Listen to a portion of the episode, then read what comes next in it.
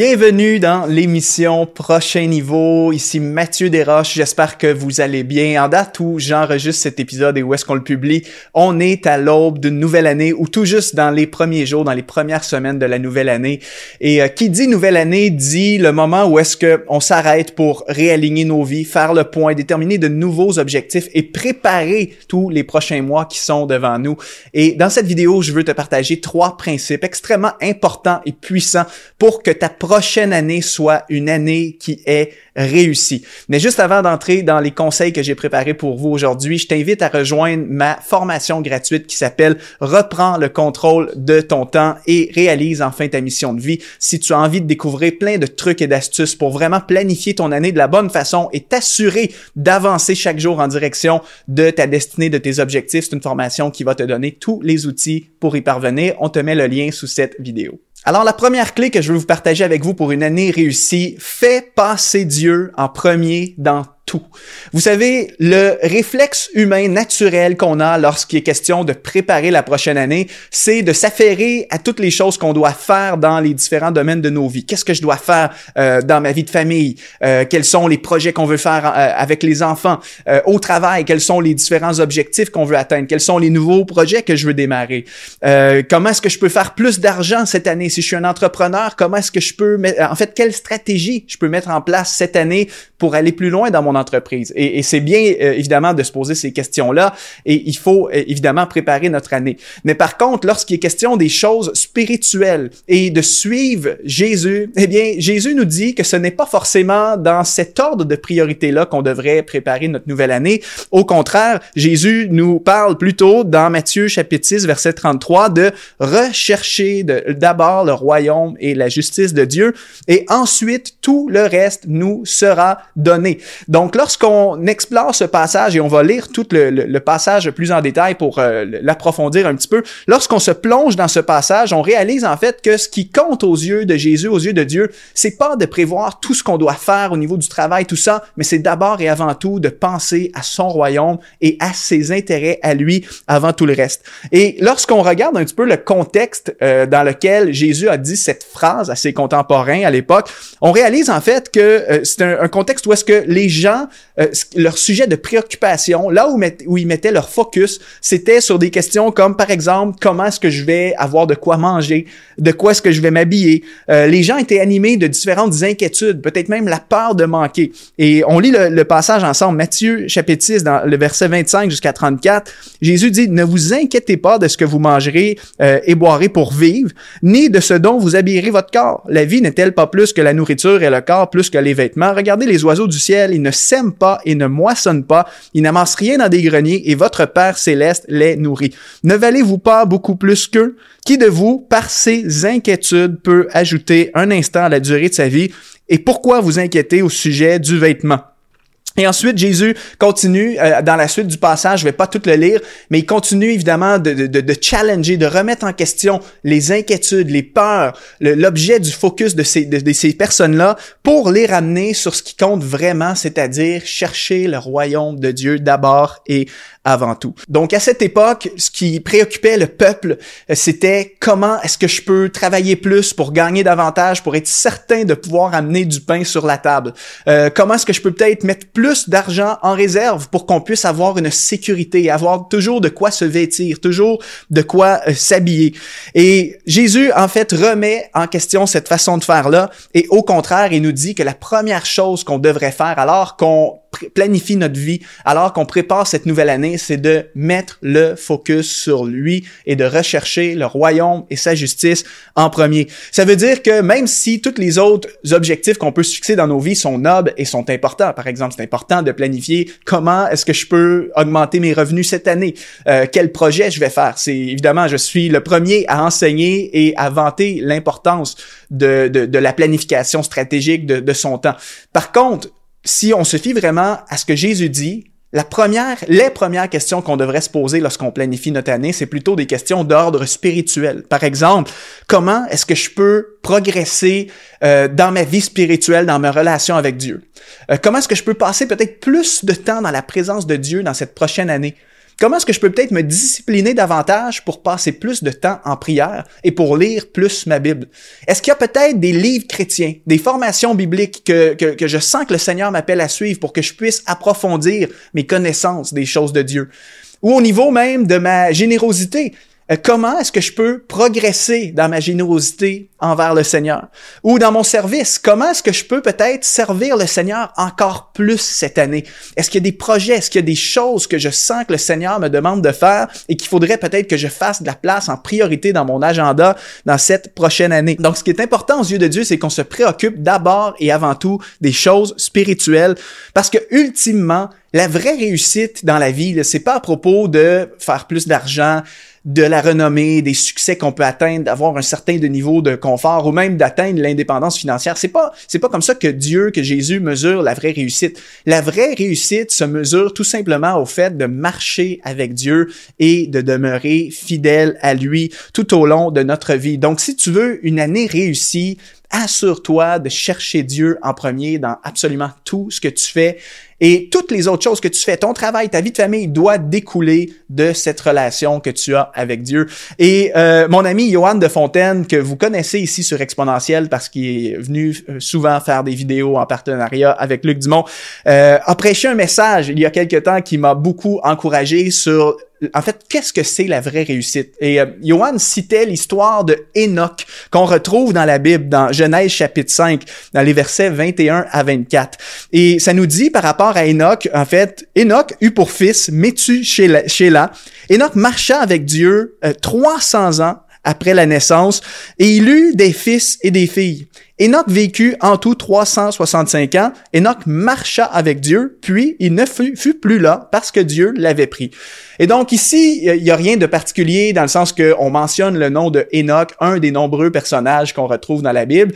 Et il n'est pas question ici d'un personnage particulier avec euh, qui a fait en fait des accomplissements spécifiques comme si on compare avec Moïse, si on compare avec Néhémie, avec David qui sont des grands hommes de Dieu qui ont accompli des choses extraordinaires. Ici par rapport à Enoch, on a juste mentionné son nom dans la Bible euh, et on dit tout simplement qu'il a marché avec Dieu. Euh, donc rien de spectaculaire à ce niveau-là. C'est pas si on si on utilise les, critères du monde pour évaluer son succès, ben Enoch n'est pas tant successful comme on dit en anglais si on compare par exemple avec David. Mais par contre, quand on arrive ensuite dans Hébreu chapitre 11, qui est souvent le chapitre qu'on appelle le temple de la, renommée de la foi, où est-ce que, en fait, on parle de, de grands personnages euh, qui ont vécu leur vie dans, dans les voies de Dieu, qui ont eu un impact exceptionnel pour le Seigneur, eh bien, étrangement, on retrouve le nom de Enoch à cet endroit-là. Hébreu chapitre 11 verset 5, ça nous dit c'est à cause de sa foi qu'Enoch a été enlevé pour échapper à la mort et on ne l'a plus retrouvé parce que Dieu l'avait enlevé. Avant d'être enlevé, il avait en effet reçu le témoignage qu'il était agréable à Dieu. Donc, Enoch, quelqu'un qui, aux yeux humains, d'après les standards de succès du monde, n'a rien accompli de particulier, Enoch se retrouve pourtant au temple de renommée de la foi et il a été considéré agréable à Dieu à cause de sa foi et à cause du fait qu'il marchait avec Dieu. Je trouve que c'est une pensée qui est extrêmement puissante et qui nous montre le vrai sens de la réussite. Si tu veux une année réussie, en fait, comme je mentionnais, c'est pas le succès, c'est pas l'argent, c'est pas la renommée, c'est pas les accomplissements spectaculaires que Dieu cherche. Ce que Dieu veut, c'est ton cœur. Ce que Dieu veut, c'est que tu sois fidèle envers lui, que tu marches par la foi, que tu le suives, que tu lui obéisses dans tous les domaines dans lesquels le Seigneur t'appellera cette année à faire preuve d'obéissance. Et ça, ça va te qualifier pour un jour, toi aussi, être au temple de la renommée de la foi lorsqu'on se présentera devant Dieu au jour de son retour euh, ou au jugement dernier. Et c'est vraiment l'encouragement que j'avais pour toi en cette année. La première clé, si tu veux réussir, marche avec Dieu comme Enoch. La deuxième clé ensuite pour avoir une année réussie, maximise chacune de tes journées. Vous savez, le temps, c'est hors de tout doute la ressource la plus précieuse qu'on a parce que notre vie, c'est du temps. On vit sur un nombre de jours que Dieu nous a confiés et lorsque notre temps est arrivé à échéance, eh bien, notre vie se termine. Et donc, voilà pourquoi le temps est la, ressource la plus précieuse parce que chaque jour qui passe, en fait, le réservoir de temps diminue et on se rapproche toujours de plus en plus de la date de fin où est-ce qu'on on va retourner vers le. Et donc, en cette nouvelle année, c'est une autre opportunité qui se présente devant toi. C'est 365 jours et 8760 heures qui sont devant toi. Et je veux vraiment t'encourager à faire en sorte que chacune de ces journées compte. Non pas des journées où est-ce que tu vas gaspiller ton temps à poursuivre des choses qui sont pas forcément en alignement avec la volonté de Dieu pour toi. Non pas gaspiller du temps dans la procrastination, tout ça, mais vraiment à, à aligner ton emploi du temps sur ce que Dieu veut que tu fasses en cette année, que ce soit de te concentrer sur ta carrière, sur tes études, sur ton ministère et que cette année compte et que chaque journée soit une journée que tu consacres à Dieu pour pouvoir le servir selon les opportunités qu'il met devant toi. Et voici quelques conseils pour pouvoir vraiment maximiser chacune de tes journées en cette prochaine année. Chaque jour, chaque matin de préférence, cherche la sagesse et la direction de Dieu pour qu'il puisse orienter tes actions et, ton énergie. C'est tellement facile de, d'être d'être affairé à plein de choses et parfois même de diluer, de gaspiller notre énergie dans des choses qui sont pas forcément ce que Dieu voudrait qu'on fasse. Chaque jour, dans la prière, cherche sa face. Une prière que tu peux faire, c'est tout simplement chaque matin de dire, Seigneur, oriente mes actions aujourd'hui. Montre-moi comment faire une utilisation optimale de mon, de mon temps. Mets-moi en garde contre les pertes de temps potentielles. Préserve-moi même des pièges qui pourraient être comme un, gouffre de temps pour moi. Et que chaque journée puisse compter et que je puisse m'adonner aux choses qui sont les plus importantes aux yeux de Dieu. Chaque jour également, demande-toi comment est-ce que tu peux faire un petit pas en direction des objectifs que tu sens être tes priorités pour cette année. Peu importe quels sont tes objectifs, on a tous différents rêves, différents projets, que ce soit au niveau familial, personnel, professionnel, au niveau du ministère. Eh bien, la clé pour atteindre tes objectifs, j'en ai déjà parlé dans une autre émission, c'est de faire un petit pas chaque jour. À chaque jour, tu as la possibilité d'avancer euh, en direction de tes objectifs. Et ton résultat, l'objectif que tu souhaites atteindre, va être possible à force de plusieurs petites actions que tu vas faire de façon répétée jour après jour. Ensuite, assure-toi d'être productif dans tes journées et d'éviter le plus possible la procrastination. La procrastination, c'est le pire voleur de temps. De la même manière que lorsqu'on parle de finances personnelles, l'inflation est la pire chose qui puisse arriver au niveau de nos finances parce que l'inflation, ça veut dire que ton, ton argent perd de la valeur. Par exemple, si tu as 1000 dollars ou euros dans un compte en banque et que tu ne le places pas avec un certain intérêt, eh bien, l'inflation gruge la valeur de ton argent d'année en année. Et parfois, le taux d'inflation va être de 3%, 4%, 5%. Donc ça, ce que ça veut dire, c'est que ton argent qui, qui dort dans un compte en banque sans intérêt perd en valeur. Le pouvoir d'achat de cette même somme-là diminue d'année en année à cause de l'inflation. La procrastination, c'est l'équivalent de l'inflation, mais appliqué à la gestion de ton temps. Alors que ton temps est la ressource la plus précieuse, la procrastination t'amène à le gaspiller, littéralement, euh, à, à, le perdre, à te, à t'adonner à des choses qui ne devraient pas forcément être faites aujourd'hui, et pire, à reporter ce que tu sais qui devrait être fait à un autre moment. Alors cette année, sois productif et tiens-toi loin de la procrastination. Et si tu as besoin d'aide pour euh, t'aider et te discipliner et bien gérer ton temps, eh bien, avec Exponentiel, on a créé une formation complète sur le sujet de plusieurs heures. Ça s'appelle Maximise ton temps, exponentialise ta vie. C'est vraiment un investissement qui va complètement changer ta vie si tu suis cette formation et appliques tous les principes. Et puis la troisième clé pour réussir ton année, reprends ta situation financière en main. Vous savez, les finances sont étroitement liées à notre relation avec Dieu et notre destinée est étroitement connectée aussi à l'état de nos finances, à la santé de nos finances. Par exemple, un des principaux freins à notre destinée et à notre service envers le Seigneur, c'est l'argent. Et bien souvent, c'est parce qu'on s'est mis dans des situations financières euh, difficiles. Par exemple, euh, je, je, mentionne ici l'endettement. Si dans le passé, tu as pris des, mauvais, des mauvaises décisions financières, tu as contracté des prêts, tu as eu un style de vie qui était peut-être au-dessus de ce que tu gagnais et ça a résulté dans des dettes que tu as accumulées au fil des années. Alors bien souvent, ces dettes-là vont limiter ton service pour Dieu. Pourquoi? Parce que disons que tu débutes une nouvelle année en ce moment et que tu débutes avec des dettes. Qu'est-ce que ces dettes-là font dans ta vie? Ben, un, c'est que ça t'amène un stress. Je sais pas pour vous, mais moi, je trouve ça stressant de devoir de l'argent à des gens, sauf évidemment une exception peut-être de, de, ce qu'on appelle une hypothèque ou un crédit maison, euh, parce que le besoin de se loger, d'avoir un toit sur sa maison, c'est normal. Mais je parle ici souvent de, de dettes de consommation et de toute autre forme de dettes toxiques qu'on pourrait avoir, un prêt automobile à rembourser, etc. Quand tu débutes une année avec des dettes, ça met un certain stress financier. En fait, tu pars l'année en négatif. Tu pars l'année en devant une certaine somme d'argent à des gens, alors que toi-même, tu n'as même pas encore touché un seul revenu lié à ton emploi ou ton entreprise.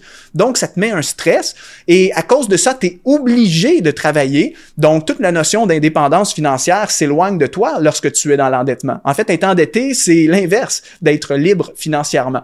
Et ça t'amène un stress et parfois, ça peut t'amener même à prendre des décisions qui vont nuire à, à ton service pour Dieu, à l'accomplissement de ta destinée. Par exemple, le fait d'être obligé d'avoir un deuxième emploi les soirs ou les week-ends pour arrondir les fins de mois et, et pouvoir payer toutes tes dettes.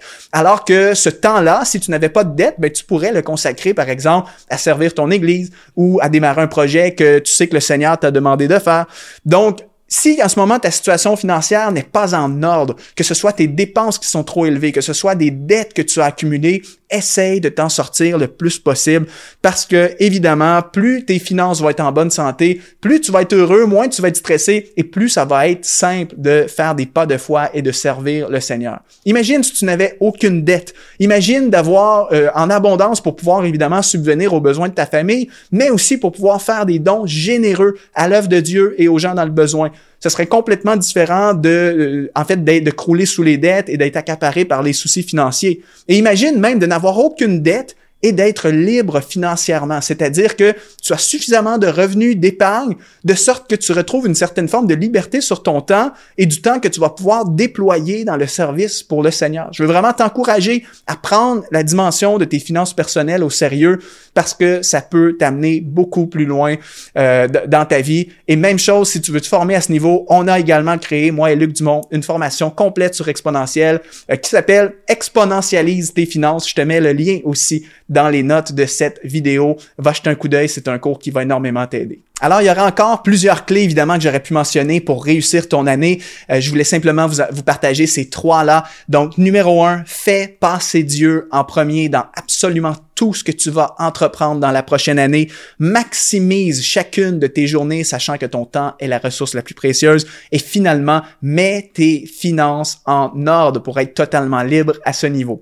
Si la vidéo d'aujourd'hui t'encourage et t'inspire, laisse un like, partage la vidéo. Et si tu es prêt à réussir ta prochaine année, laisse-moi un commentaire sous cette vidéo. Si c'est ton cas, écris sous la vidéo, je suis prêt à commencer mon année en force. C'était Mathieu Desranges, je vous laisse là-dessus et on se donne rendez-vous dans une prochaine émission très bientôt.